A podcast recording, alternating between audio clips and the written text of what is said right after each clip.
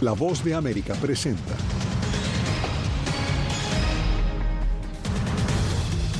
En el cuarto día de pausa hay acuerdo para que la tregua entre Israel y Hamas se extienda dos días más. Estados Unidos investiga si el ataque en Vermont contra tres universitarios de ascendencia palestina constituye un crimen de odio. El flujo de migrantes irregulares en McAllen, Texas no cesa. El alcalde pide asistencia del gobierno federal. Y cómo el triunfo de Nicaragua en Miss Universo aviva la crisis sociopolítica de ese país.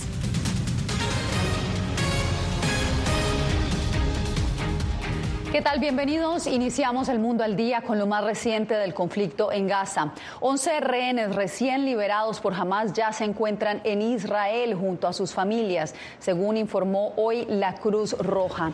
La extensión de la tregua que debió terminar hoy permitiría también la liberación de 33 prisioneros palestinos. De hecho, personal de la Media Luna Roja llegó hoy a una prisión en Cisjordania para facilitar este proceso. Recordemos que durante el fin de semana Hamas liberó 58 rehenes e Israel entregó 117 prisioneros palestinos. Laura Sepúlveda nos tiene la, la actualización.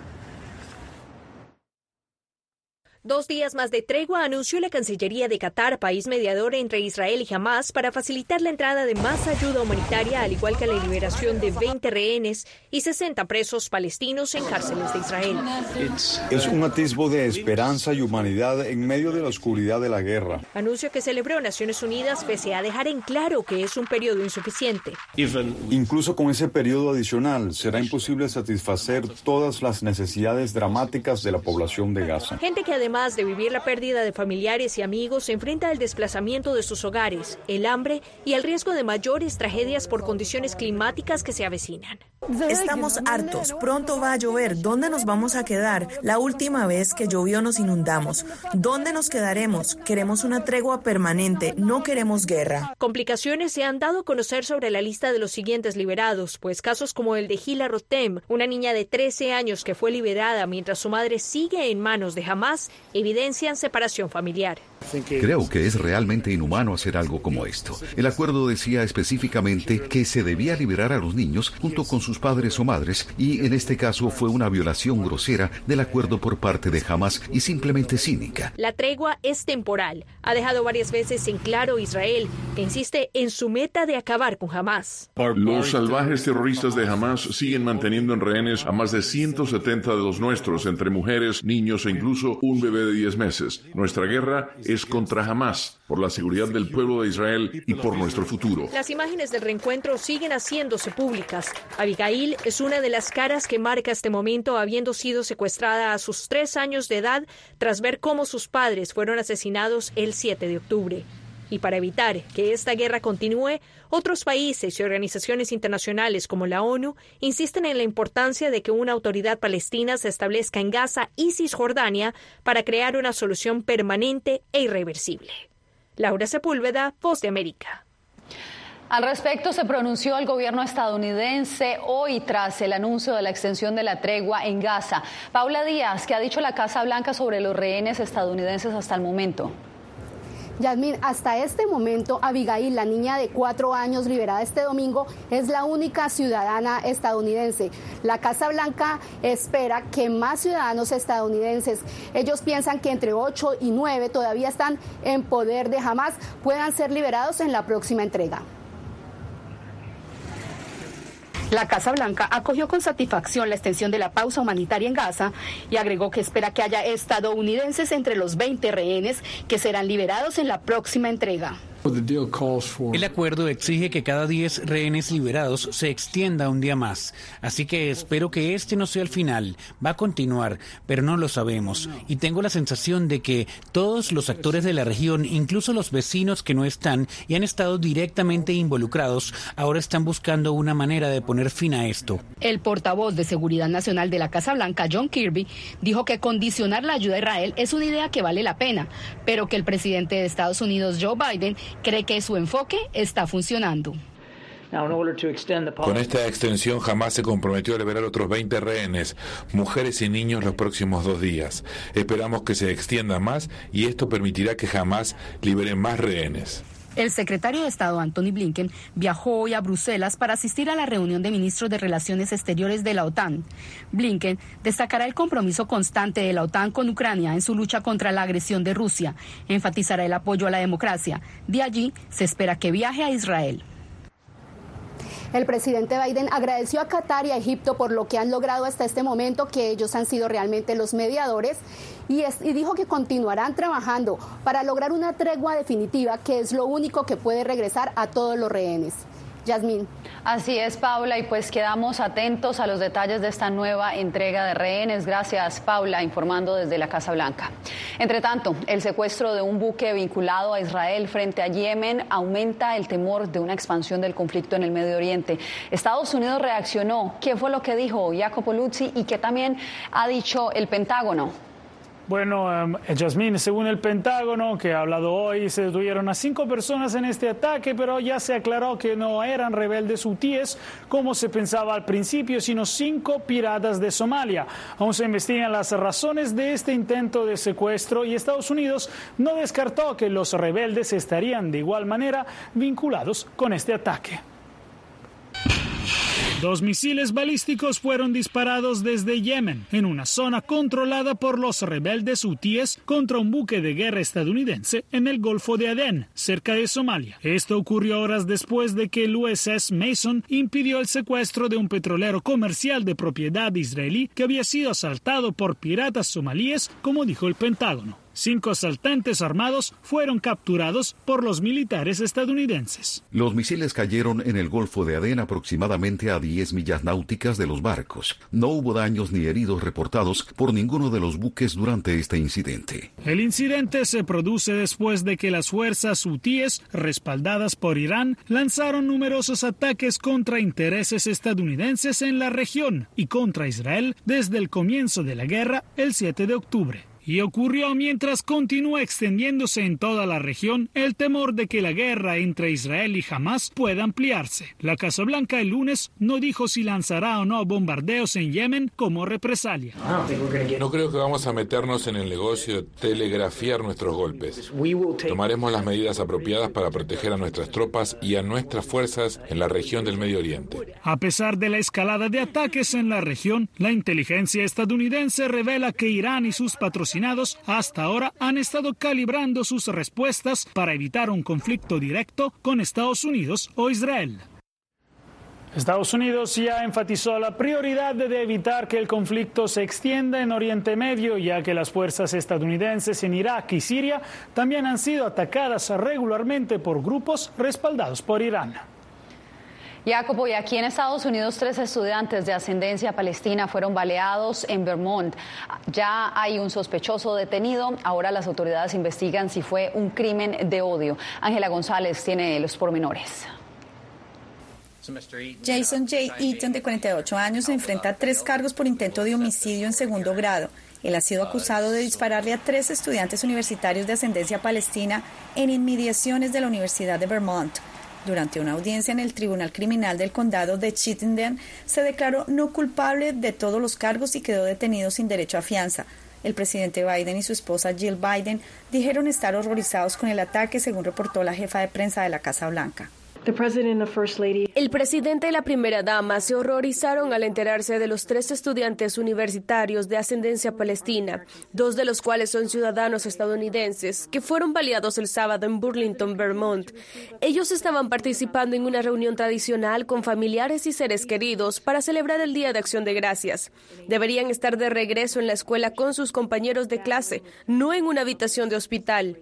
Los estudiantes todos de 20 años fueron identificados como Hisham Awartani, Tashin Ali Ahmad y Kinan Abdalhamid. Uno de los jóvenes se encuentra en condición grave en el hospital. Los hechos están bajo investigación como presunto delito motivado por el odio, dijo el fiscal general. Esa investigación, que incluye si se trata de un delito de odio, está en curso. Próximamente llegarán actualizaciones de la investigación por parte de las autoridades en Vermont. El Departamento de Justicia está preparado para ofrecer la asistencia que nuestros socios policiales estatales y locales necesiten mientras trabajamos para proteger a nuestras comunidades. El tiroteo se produjo en medio de un aumento de los incidentes antiislámicos y antisemitas reportados en Estados Unidos desde que estalló el conflicto entre Israel y Hamas el pasado 7 de octubre. Ángela González, Voz de América.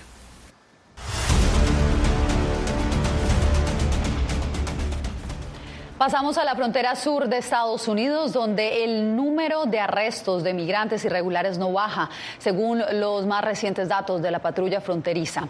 En Eagle Pass, las autoridades decidieron cerrar el paso de vehículos para procesar la mayor cantidad posible de migrantes. Víctor Hugo Castillo estuvo en uno de los puntos de llegada más concurridos.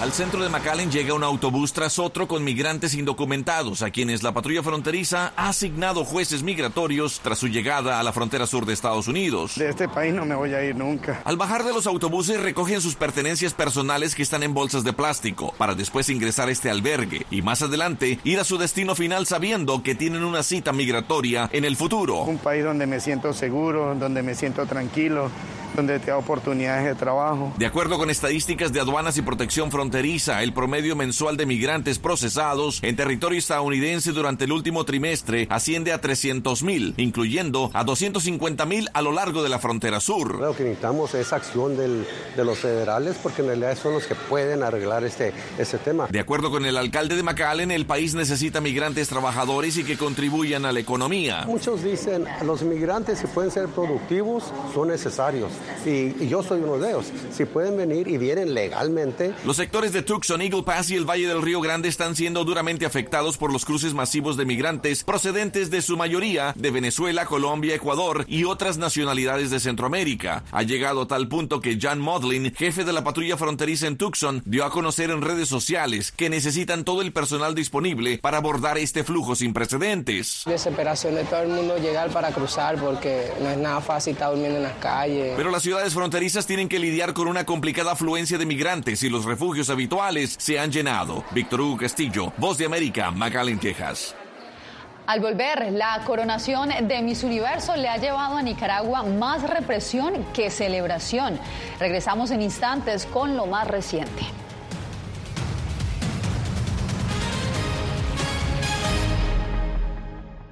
Belén Mora, periodista de La Voz de América. Como reportera y presentadora tengo la responsabilidad de acercarles las historias que se generan en Washington y que impactan tu entorno cercano.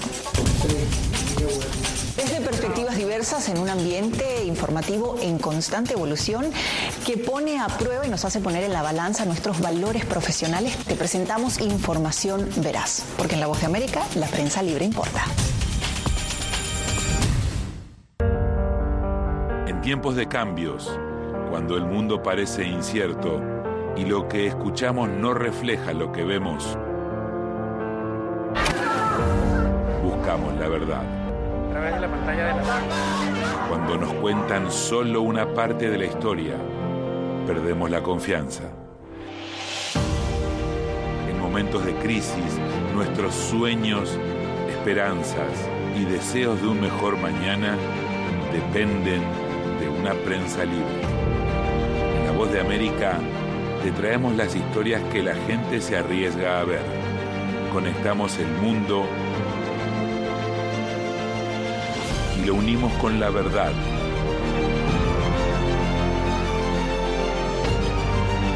En La Voz de América te presentamos el panorama completo. Soy Jacopo Luzzi, reportero de La Voz de América aquí en Washington, D.C. Ya sea informando desde el Capitolio, desde la Casa Blanca, cubriendo el impacto del cambio climático, el impactante tema migratorio, o subir en un avión y cruzar medio mundo para estar en el lugar de la noticia con la información precisa y veraz, este es mi compromiso como periodista. Un compromiso de vida profesional que comparto con ustedes, porque en La Voz de América la prensa libre importa.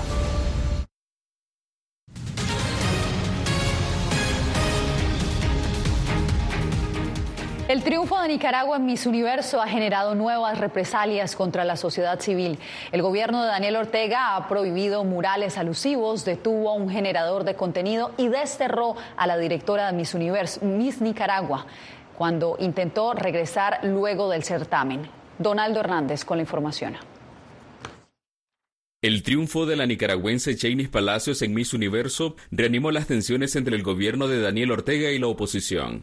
Algunos simpatizantes del oficialismo etiquetan a la nueva reina como opositora. Anduvo de terrorista en el 2018. Los señalamientos hacia Chainis Palacios surgen por su participación en las manifestaciones del año 2018, que pedían la renuncia del presidente. Mientras, la oposición ha resaltado la postura de Cheney a favor de la democracia y los derechos humanos, y por esa razón la vicepresidenta Rosario Murillo ha reaccionado contra sus adversarios. Vemos el aprovechamiento grosero que pretende convertir un lindo y merecido momento de orgullo y celebración en golpismo Días después de la coronación de Chainis, artistas fueron impedidos de realizar un mural en homenaje a la reina nicaragüense. Una casa particular había prestado sus paredes para que se haga un mural y se ha mandado este mural a, a deshacer y a pintar de blanco para evitar detenciones. Y en el marco de la celebración de Miss Universo, el generador de contenido oficialista Giovanni López fue detenido presuntamente por criticar a un canal de televisión del gobierno que se burló de Chainis. Él estaba haciendo uso de su derecho constitucional a expresarse. El pasado jueves el gobierno impidió el ingreso a su país a la directora de Miss Nicaragua, Karen Celeberti, según activistas de derechos humanos. Donaldo Hernández, Voz de América. Hay controversia en Colombia por la sanción que impuso Estados Unidos contra un general retirado que estuvo involucrado en la retoma del Palacio de Justicia en 1985. Jair Díaz consultó a expertos. El analista Rafael Piñeros considera positiva la sanción al general retirado Jesús Armando Arias Cabrales, a quien Washington acusa de violar derechos humanos durante la toma del Palacio de Justicia en 1985. No había tal vez ese respaldo internacional o esa decisión de un país como los Estados Unidos de sancionar de manera directa y también a miembros de su familia. Para las víctimas del holocausto del Palacio de Justicia es un espaldarazo a las decisiones judiciales de Colombia. Arias de 86 años, quien fue condenado por tortura, ejecución y desaparición forzada, quedó en libertad en el año 2020 bajo la promesa de que se sometería a la Jurisdicción Especial para la Paz en el marco del acuerdo de paz con las FARC. Pero en noviembre de 2023 fue expulsado de esta jurisdicción por no aportar verdad plena y detallada. Es un precedente importante para todos los militares que se han acogido a este beneficio y que creen que esto es un juego. Según Andrés Nieto, experto en seguridad de la Universidad Central de Bogotá, este es un gran aporte del país norteamericano a la paz de Colombia. Es fundamental ver cómo el gobierno estadounidense empieza a fijar la posibilidad de acompañamiento y apoyo en medio de las decisiones de esta jurisdicción especial. Un centenar de muertos, incluidos magistrados, dejó la retoma que hizo el ejército a la sede de la Corte Suprema, que había sido asaltada por la guerrilla del M-19 el 6 de noviembre de 1985. Jair Díaz, Voz de América, Bogotá. En un sorpresivo anuncio, la fiscal general de Perú, Patricia Benavides, informó este lunes que presentó ante el Congreso una denuncia constitucional contra la presidenta Dina Boluarte y otros funcionarios por el delito de homicidio calificado por las muertes ocurridas durante las protestas sociales que desataron la destitución del expresidente Pedro Castillo en diciembre del 2022. Hacemos una nueva pausa y regresamos con más en instantes.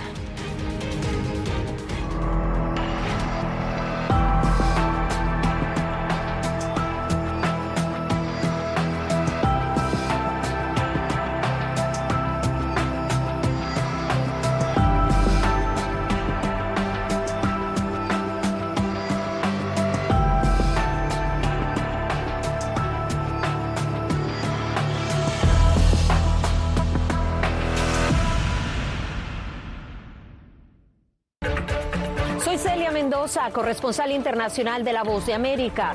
Desde que me uní a este equipo de profesionales hace más de una década, he tenido la oportunidad de descubrir un mundo de noticias que comparto con ustedes. La Voz de América habló con el director. Porque siempre estoy en el lugar de los hechos, entregando información veraz, clara y precisa, manteniendo nuestro compromiso periodístico, porque en La Voz de América la prensa libre importa.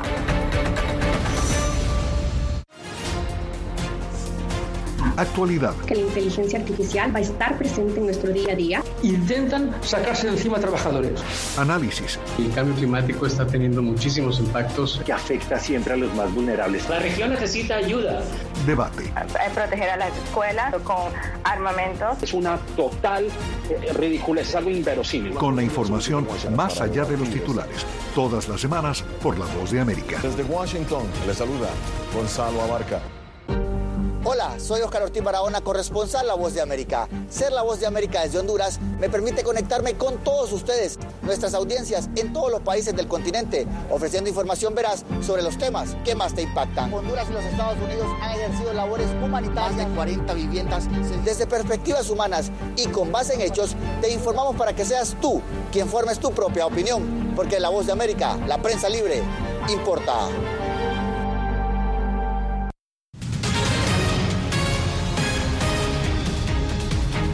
El Papa Francisco recibió este lunes al presidente de Paraguay, Santiago Peña. El encuentro se dio en su residencia de la Casa de Santa Marta, un día después de que un problema respiratorio que mantiene los pulmones del sumo pontífice inflamados le impidiera rezar el tradicional Angelus en la Plaza de San Pedro.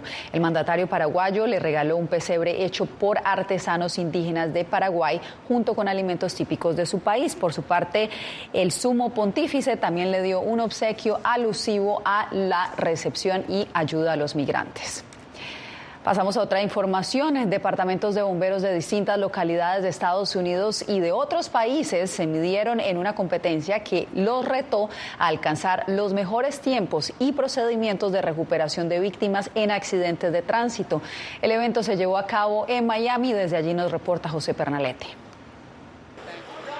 Escenarios de aparatosos accidentes fueron recreados en el sur de Florida en la competencia de la Asociación Norteamericana de Rescate Vehicular, NAVRA por sus siglas en inglés. Un torneo donde los mejores equipos de socorristas de Estados Unidos, Canadá y Brasil miden la capacidad de destrezas y tiempo de respuesta en la extracción de personas atrapadas en carros destrozados por choques simulados. Hay muchas horas para practicar cómo hacerlo de manera efectiva y definitivamente agrega estrés cuando tienes poco tiempo para tener que sacar al paciente. Los equipos desconocen la magnitud del accidente al que se enfrentan. Pueden tener uno o dos personas atrapadas en los autos destrozados deben utilizar las herramientas para garantizar la extracción segura del lesionado en menos de 20 o 30 minutos según la complejidad del ejercicio. Eh, la idea detrás de este evento, las extracciones vehiculares para los cuales estos equipos de búsqueda y rescate, digamos, eh, se capacitan a través de, de la nación y pueden impartir este conocimiento también alrededor del mundo. Estas operaciones de simulacro son evaluadas por instructores y asesores para identificar aspectos que puedan mejorarse. Siempre buscando innovaciones, buscando eh, puntos a mejorar, cosas que se pueden compartir. José Pernalete, Voz de América, Miami. Un nuevo llamado de vacunación están emitiendo las autoridades sanitarias estadounidenses. Desde que comenzó la temporada de influenza en Estados Unidos, cientos de contagios evidencian un repunte de infecciones. Adriana Arevalo nos tiene el reporte. De acuerdo con los Centros para el Control y Prevención de Enfermedades, o CDC, los índices de contagio y hospitalizaciones por influenza van en aumento en todo Estados Unidos, por lo que las autoridades sanitarias recomiendan que cualquier persona mayor de seis meses de edad reciba cuanto antes la inmunización contra el virus de la influenza.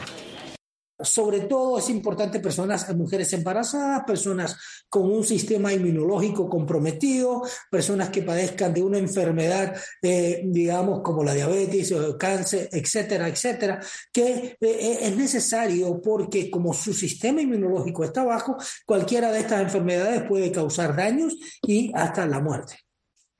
Y es que de acuerdo con los especialistas, muchos no toman en serio los riesgos que representa el virus de la influenza cada año. Para otros, la inmunización es clave, no solo para proteger su salud, sino la de sus seres queridos. Eh, mucha gente se, se, enferma en esta época y quiero proteger a mi familia, con los que vivo, a mis amigos y poniéndome la vacuna es una manera de protegerme. El gobierno nacional monitorea semanalmente las cifras relacionadas con nuevos casos, hospitalizaciones y muertes a causa de la influenza, especialmente en las llamadas zonas rojas de las regiones centro-sur, sur-oriental y en la costa occidental de Estados Unidos. Adriana Arevalo, Voz de América, Las Vegas. De todos los rincones de Estados Unidos llegaron ayudantes para armar la Navidad en la Casa Blanca. Volvemos en instantes. No se muevan.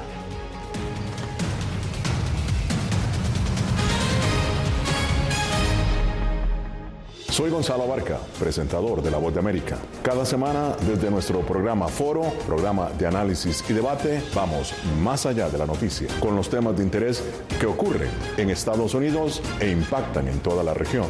Desde La Voz de América, tengo el privilegio de moderar debates y confrontar ideas diferentes. Así nuestra audiencia se puede formar su libre opinión y tomar sus decisiones bien informadas, porque en La Voz de América, la prensa libre importa.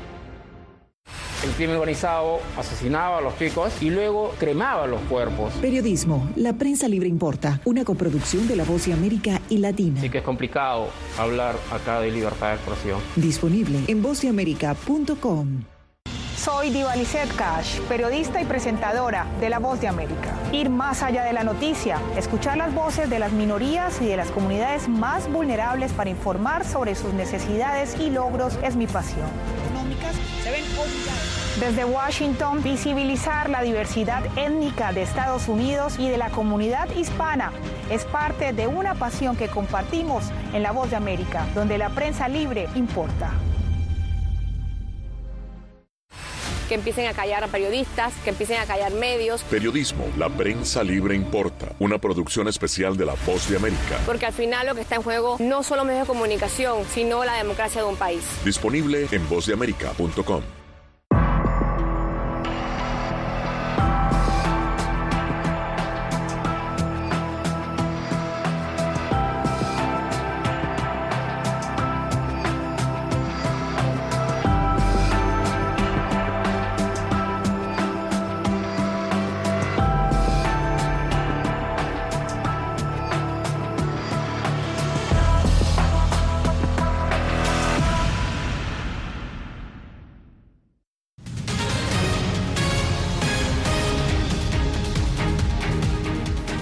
Blanca develó hoy sus tradicionales decoraciones de Navidad inspiradas en la magia y felicidad que llega en esta temporada. Justamente nuestro compañero Jorge Agobián estuvo en la inauguración del evento que contó con la participación de personas de todo el país y por supuesto los latinos también tuvieron representación.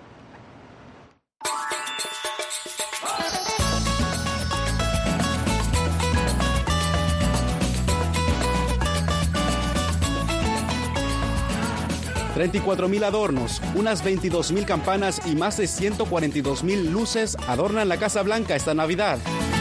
Con magia, maravilla y felicidad. La misma que sintió Vanessa Baena y otros 300 voluntarios escogidos por la Casa Blanca para ayudar a decorar la mansión presidencial durante una semana y ellos tratan de incluir a participantes de todos los estados, de diferentes tipos de familias y así llegamos así a representar la comunidad latina. Cuéntanos qué hiciste durante todos estos días. Fue mucho trabajo. Nosotros llegamos y empezamos a crear las manualidades que ven en todos los árboles, entonces van a ver mucha nieve. Nosotros construimos todo eso.